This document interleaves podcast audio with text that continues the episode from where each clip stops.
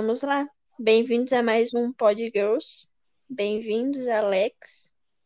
E hoje a gente vai falar sobre saúde mental na história, no Brasil, no mundo. E essa é uma pauta também que vem se tornando bem falada nos últimos anos, então a gente decidiu falar disso.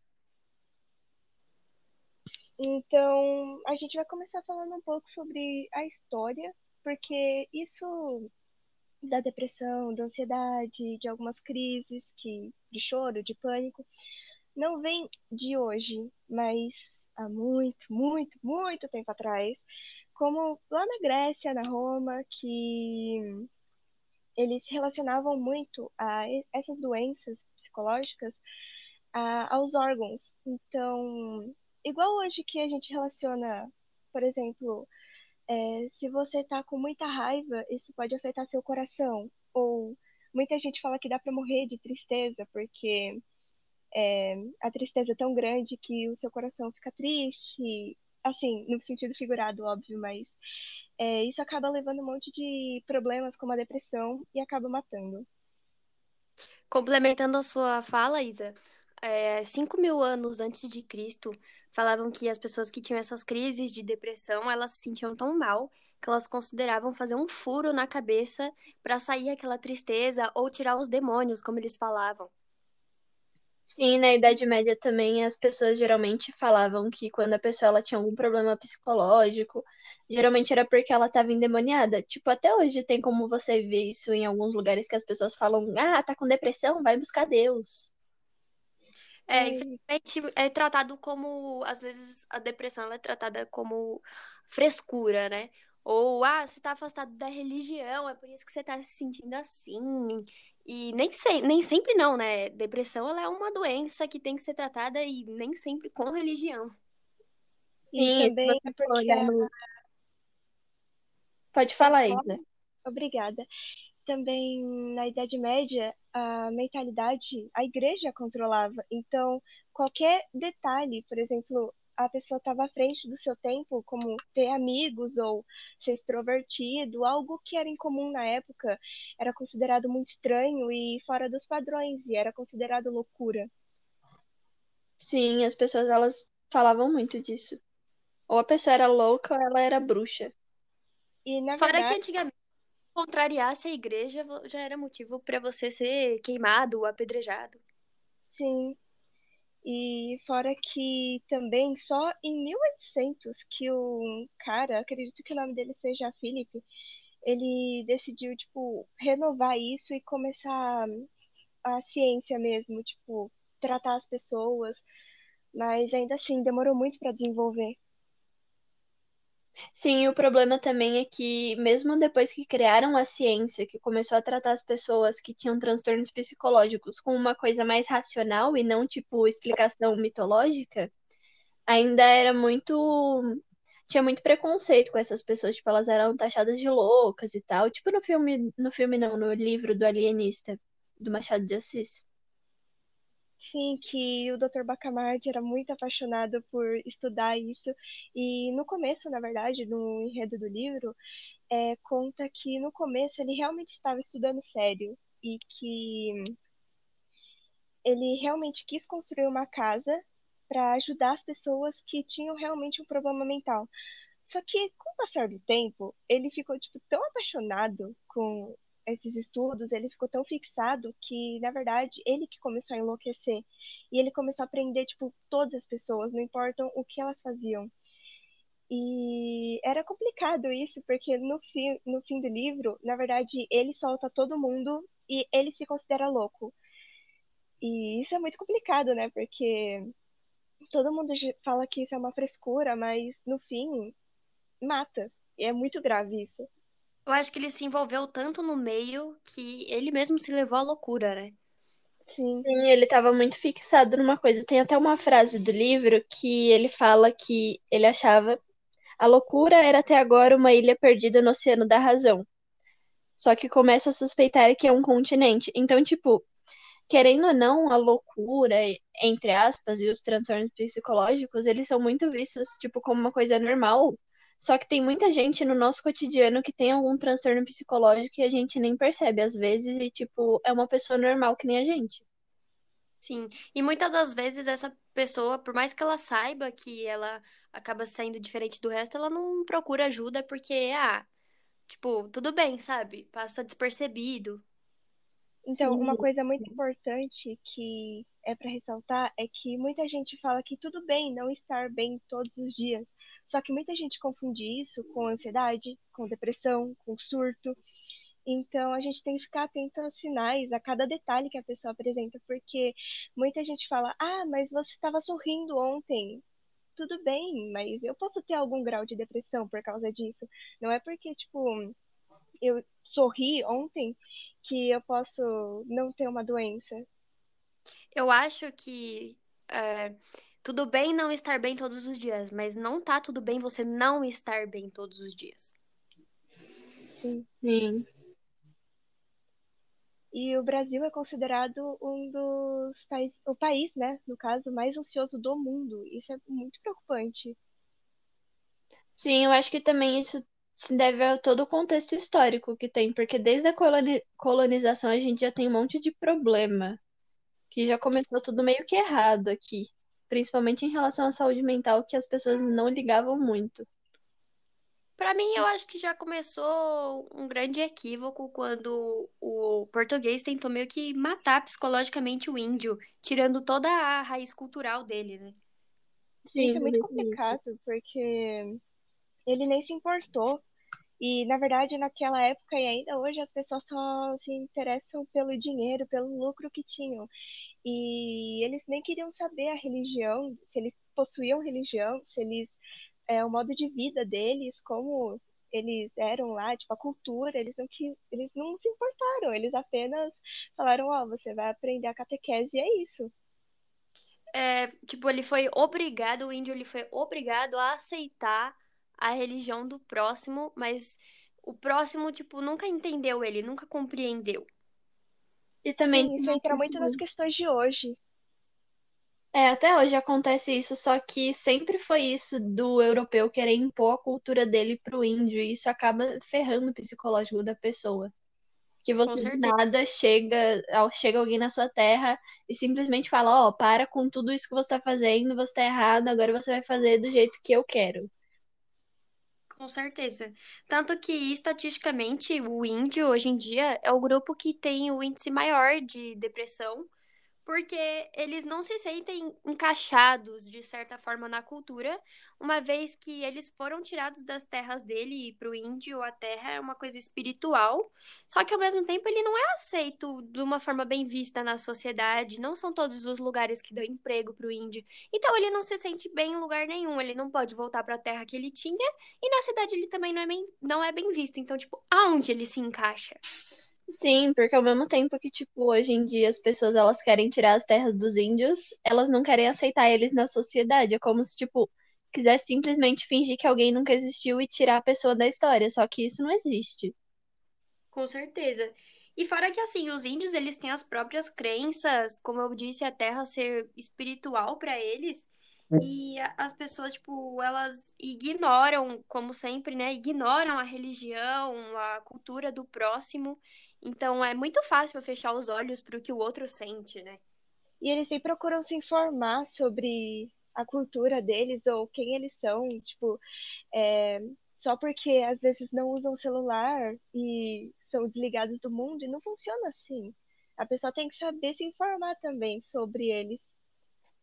Eu já tinha visto outro dia alguns projetos que eles buscam exatamente cuidar da parte psicológica dos grupos indígenas. Isso é muito legal. É muito importante também, como para a sociedade um todo. Uma vez eu li uma frase que fala que se o mundo inteiro é, tivesse terapia, iria ser um mundo melhor. Ah, isso daí eu concordo. Mas o problema também é que antigamente as pessoas elas tratavam quem tinha algum transtorno psicológico, desde depressão a, sei lá, bipolaridade, como algo muito, como se a pessoa ela não fosse gente, sabe? Como se ela fosse completamente irracional, um animal, alguma coisa assim. Por isso que tinha tanta crueldade também nos manicômios. Eles é, dizem que é a idade mental da pessoa, né? E, na verdade, antigamente, né, há um tempo atrás, não era considerado, tipo, é, o manicômio não era considerado um lugar para ajudar as pessoas, mas era, tipo, no fundo, no fundo, era só para isolar as pessoas que eram consideradas anormais. Na verdade, a pessoa que não seguia o padrão, né? Isso. As pessoas que quebram os padrões costumam incomodar as outras. É, isso daí é muito tempo. Só que, tipo, ao invés da pessoa tentar tratar de um jeito direito a doença que, mental que a pessoa tiver, ela tratava como se fosse ninguém e só tentava, tipo, prender a outra que era maluca, entre aspas. Só que não realmente ajudava, sabe? Isso que era o pior. Eu acho que era mais visto do tipo assim, ai, ah, se essa pessoa estiver na rua, ela vai prejudicar a sociedade, então é melhor isolar ela do resto. Sim, por isso que até hoje tem tipo, muito problema com preconceito em ir ao psicólogo. Sim. Nossa, eu já ouvi um comentário uma vez que a pessoa ela tinha muitos problemas na vida dela. E aí eu falei, ah, você já procurou um psicólogo? E ela falou, por que você tá me chamando de louca? E eu fiquei tipo, não. Então, mas tipo, isso ainda é muito julgado. Falam que quem tem psicólogo às vezes é louco, mas na verdade a pessoa não entende o que está passando na cabeça da outra. Por exemplo, é, tem gente que tem medo de árvore e pra, pra, pra, para as pessoas que olham de fora, elas falam que coisa idiota. Tipo, não tem nem sentido isso. Só que para a pessoa que está vivendo aquilo é muito desesperador. E, na verdade, falta muita empatia para você e é muita ignorância falar, nossa, que idiota esse medo, porque você não sabe o que tá passando na cabeça da pessoa. Sim. A dor do outro, ela só dói de verdade quando passa a doer em você, né? Sim, eu acho que, tipo, esse é o principal problema mesmo, que as pessoas, elas não conseguem sentir na pele, então elas têm medo do desconhecido. Tipo, ah, eu não sou louco, eu nunca tive um problema psicológico, então eu não sei como é que é ter tal pensamento. Então ela acha que a outra, que é diferente dela, é alguma coisa ruim. Sim, ou na dúvida é frescura, né? Ai, fulano tá sempre triste. Ai, é frescura, a vida dele é tão boa. Sim, exatamente. A ignorância, as pessoas não pesquisarem sobre os doenças, os transtornos psicológicos é o pior, porque aí, tipo, falta empatia e a pessoa não conhece sobre o outro. Com certeza. E é complicado é que você tem que ter muito cuidado quando você fala com uma pessoa com problemas psicológicos, porque na verdade você pode falar alguma coisa que acha que vai ajudar ela, só que no fundo só deixa ela mais angustiada. Com certeza. E, mas eu fico feliz que hoje em dia a nossa geração é, consiga pôr isso para fora. Porque é, eu acho assim, os problemas psicológicos sempre existiram. Só que antigamente não era falado isso, isso não era comentado porque era uma, tratado como frescura. Então, por exemplo, tal pessoa se afundava no álcool, falava, ai, coitado, ele é um perdido. E às vezes ele tinha um transtorno psicológico e ele nem sabia. E hoje em dia o pessoal fala, ai, nossa, mas essa geração nova é muito mimizenta e tal. E na verdade, a nossa geração, ela só consegue expor com maior facilidade o que tá sentindo na expectativa de ser ouvida.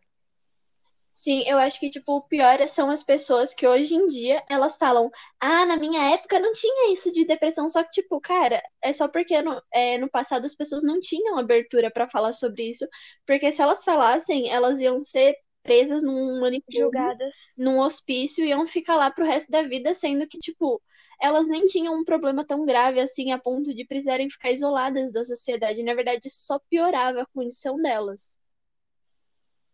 Com certeza. E é muito chamada de geração Nutella, porque para muitas pessoas na época raiz, como era, como está sendo chamado, né, atualmente, as pessoas eram fortes e fortes psicologicamente, mas na verdade é exatamente o que vocês falaram, que ninguém conseguia expor, porque tinha medo.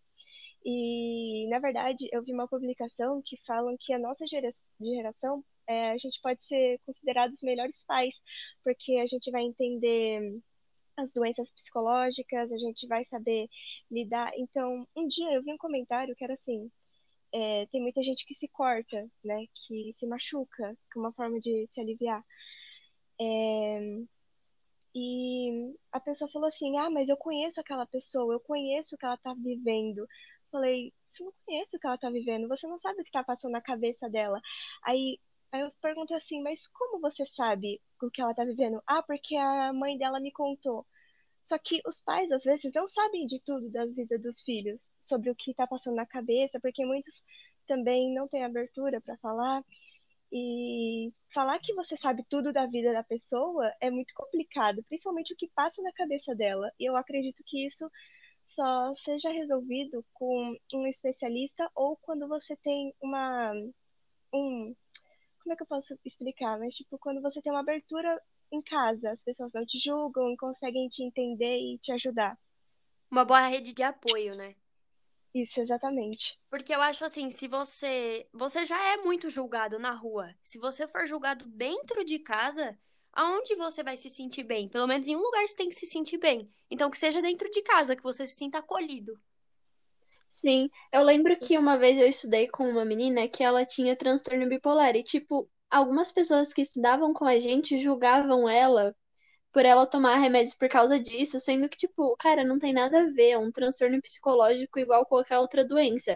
Se a pessoa tiver câncer, ninguém vai lá julgar ela, falar, ah, você tem câncer, para de ter câncer, igual quando as pessoas fazem. Quando, por exemplo, alguém tem depressão e aí alguém chega lá e fala: Ah, você tem depressão, tá triste, é só ficar feliz.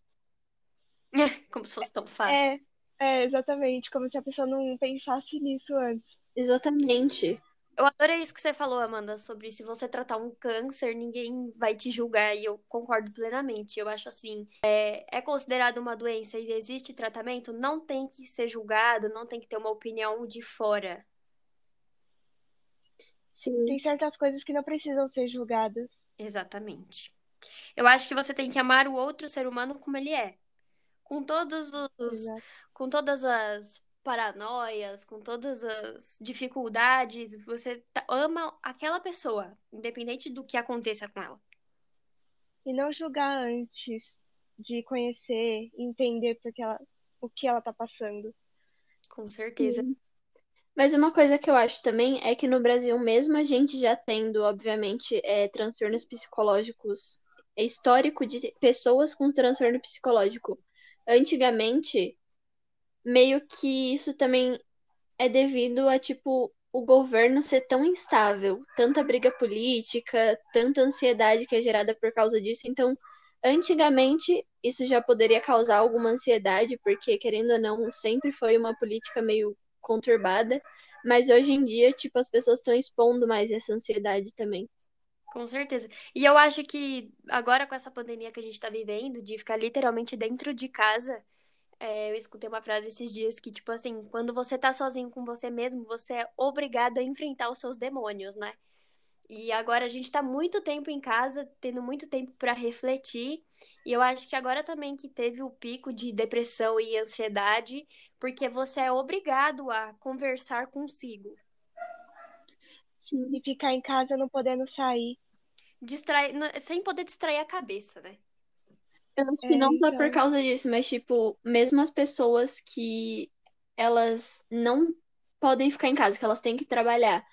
Muitas vezes também elas têm ansiedade por causa das notícias, ou então elas desenvolvem depressão, por exemplo, porque perdeu emprego, ou porque faliu, ou porque morreu algum parente. Tipo, podem ter várias outras coisas que também prejudicam, não só ficar preso dentro de casa, eu acho. Eu tenho uma tia que ela é médica e ela trabalha na UTI.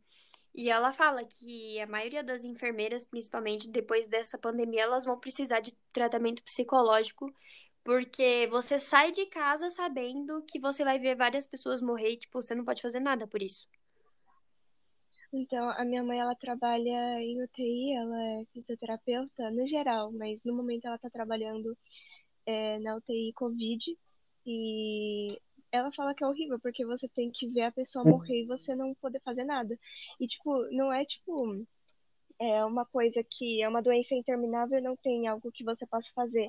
Mas é a pessoa morrer sem conseguir, tipo, morrendo por falta de ar, não conseguindo respirar. E você não tem aparelho suficiente, porque muitos hospitais aqui do Brasil não têm é, aparelho suficiente, às vezes falta, ou nesse pico que teve de 3 mil, 4 mil mortes ao dia, é, as pessoas tinham que, os médicos tinham que escolher quem ia salvar, E imagina isso para a cabeça de quem trabalha.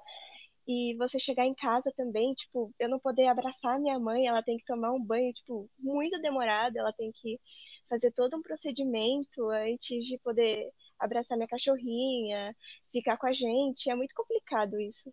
Com certeza. Eu acho assim, que o médico, ele já vê muita coisa ruim na rua, e aí quando ele chega em casa, ele não tem aquele. é, aquela tranquilidade, né, de poder estar com a família. Sim, uma coisa que eu ouvi bastante de algumas pessoas, porque assim, eu quero fazer psicologia na faculdade, né?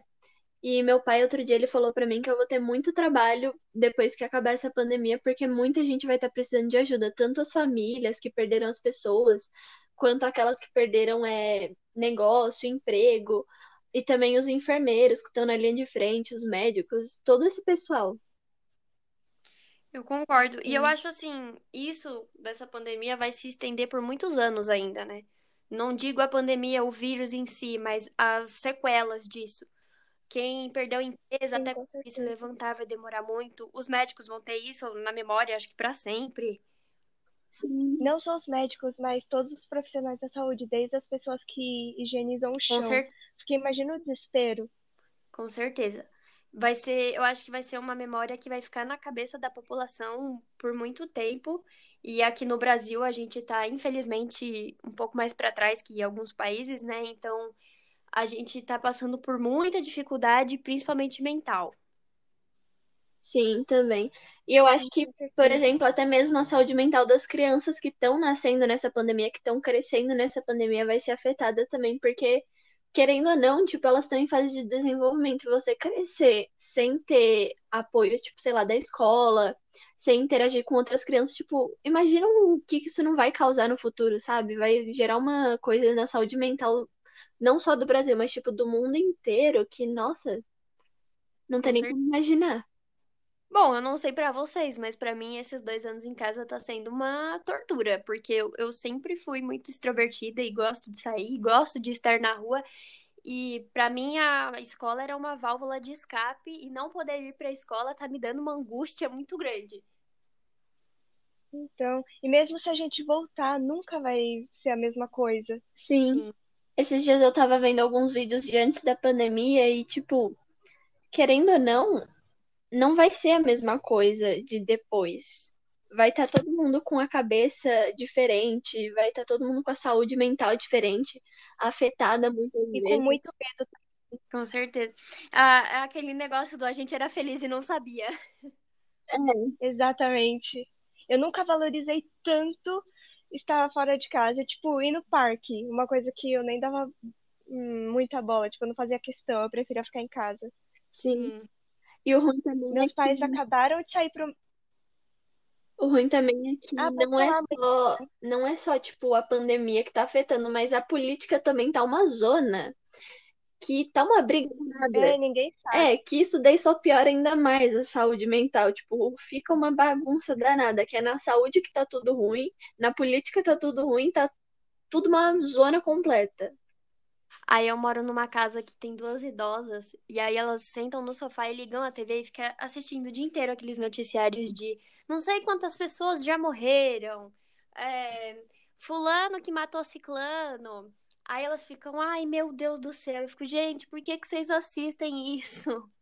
Minha avó fica assistindo da Atena direto, falando sobre política, medicina, morte. Eu fico tipo, gente, pelo amor de Deus, eu sei que a gente precisa se informar, mas tipo, às vezes só faz mal pra pessoa, sabe? Exatamente. É bom se manter informado, mas também tem que buscar outros canais, por exemplo, algum desenho, só para distrair, porque senão faz muito mal. Sim, querendo ou não, assim, a saúde mental, eu acho que depois da pandemia, se tipo, ela já era ruim antes, se a gente já tinha um monte de problema em relação à ansiedade política, tipo, eu acho que dados da OMS falam que o Brasil é o país que tem mais ansiedade, tipo, é o país mais ansioso. Isso é por causa daquilo que eu falei, né, da instabilidade política. Só que, tipo, depois da pandemia vai estar pior ainda. Só que pelo menos agora as pessoas estão falando mais sobre saúde mental, né? Isso que é o bom. Com certeza. Agora a gente tá dando mais ênfase, porque eu acho que assim, Antes eram pontos isolados de pessoas que tinham transtorno. E agora, como tá todo mundo vivendo um caos generalizado, acho que tá todo mundo dando valor para isso. Exatamente. Eu acredito que depois da pandemia, quando todo mundo falar, ó, oh, o vírus foi erradicado com sucesso, eu acho que ainda assim vai ter muita gente saindo de máscara na rua por medo. Sim, ah, com certeza. Até porque, para ser sincera, espero que não fuja muito do assunto, mas é, eu acho que o vírus não, não vai ser erradicado assim tão fácil, porque, por exemplo, quando eu era pequena, teve surto de H1N1 e até hoje tem. Ah, mas erradicado completamente, eu acho que não é não. Eu acho que consegue diminuir, igual o caso de peste bubônica, que teve também uma pandemia é, lá na Idade Média. Até hoje tem casos muito raros em alguns lugares. Mas existem. Sim. É, eu acho que o importante é o pessoal se cuidar, não só como é, na higiene aí para não pegar o vírus, como a cabeça, porque não adianta nada eu me manter distante do vírus e a minha própria cabeça me afetar. Eu acho assim, tem que ter medo de morrer do vírus, mas também não pode deixar morrer o psicológico. Exatamente. E acredito que para fechar o assunto, né, tem uma frase que eu vi que falava que eu não lembro qual é, problema psicológico especificamente, mas quando você está se perdendo quem, em quem você é, tipo, eu não sei mais quem eu sou, para você fazer alguma coisa que você gosta muito. Então, qualquer dia que você estiver confuso de quem você é ou triste por não se encontrar, faça uma coisa que você ame e isso com certeza vai te ajudar. Muito bom. Eu acho que é isso, senão a gente vai tomar muito tempo do Alex. Já tá ficando 26 minutos. É isso aí. Bebam água, façam terapia. É, e procurem. É isso, gente. Muito obrigada. Podcast de hoje. Façam o que a Julia falou, se hidratem, mas nunca esqueçam de cuidar da saúde mental. E também não esqueçam de cuidar da saúde física também, né? Porque é importante. Isso aí. Muito obrigada. Boa. Muito obrigada. Tchau, tchau, gente. E usem máscara, hein? E lavem. Usem máscara.